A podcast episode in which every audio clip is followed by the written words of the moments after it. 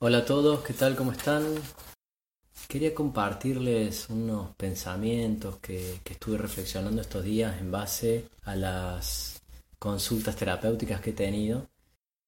Se trata sobre el tema de la discusión. Cuando uno discute con distintas personas, por ejemplo yo me encuentro discutiendo con alguien y yo sé que en la discusión que estoy planteando yo tengo razón y el otro está equivocado.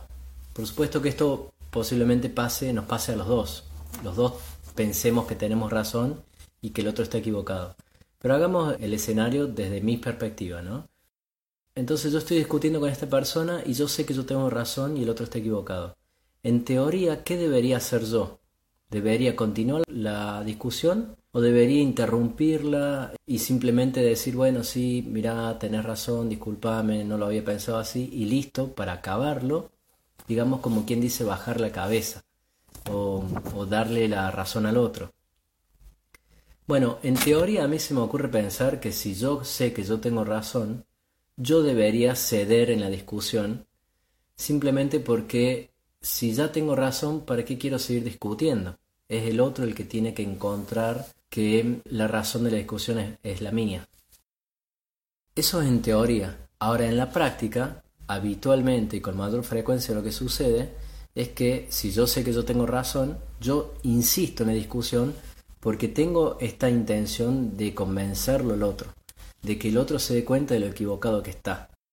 Entonces ahí hay una contradicción, hay una diferencia entre lo que en teoría yo sé y lo que en la práctica realizo. Digo, en teoría si yo tengo el razón, debería ceder y que la discusión termine, mientras que en la práctica por ahí me consume un poco la emoción y lo que yo pretendo es ganarle, es convencerlo al otro. Bueno, esto viene porque hemos sido criados, no es para pensar en culpables, sino para entender el contexto de cómo surge esto en nosotros. Hemos sido criados, hemos sido enseñados por nuestros padres, por la familia, por la escuela, la enseñanza académica, y por toda una cultura, un momento sociocultural particular, hemos sido criados en el afán de ganar o perder, de competir, ¿no? de salir como ganadores o teniendo razón o perdedores. Y en este paradigma, si unos ganan, otros pierden. Si uno se queda con la razón, el otro tiene que bajar la cabeza y ser sumiso, y es un paradigma que en algún momento de la vida de una persona, creo yo, entra en conflicto, porque no nos sigue sirviendo que unos ganen ni otros pierdan, que unos se queden con todo y otros con nada. Entonces entramos, me parece a mí, en conflicto, en crisis, y empieza a surgir otra situación posible donde ya no sea ganar-perder, donde ni yo tenga que convencer al otro, ni tenga que bajar la cabeza y aceptar lo que el otro me dice. Empieza a aparecer este paradigma para mí, yo lo llamo así, del aprendizaje, donde si yo estoy discutiendo con vos, es porque algo en particular tengo que aprender de vos y vos algo tenés que aprender de mí. Entonces cuando uno tiene esta conciencia, el discutir se vuelve casi un absurdo en algún punto cuando yo ya me di cuenta que no lo voy a convencer y que no me va a convencer, es un absurdo seguir discutiendo. Ahora, no es un absurdo buscar en esa intención de discutir, en esa situación, ¿qué puedo aprender yo de esto? Si yo puedo aprender algo de esta discusión, de lo que el otro me plantea, de su modo, y el otro puede aprender algo de mí, entonces discutir, digamos así, tendría otro sentido. Puede ser que pase es que también yo me dé cuenta que eso que yo tengo que aprender no tenga sentido aprenderlo a través de la discusión.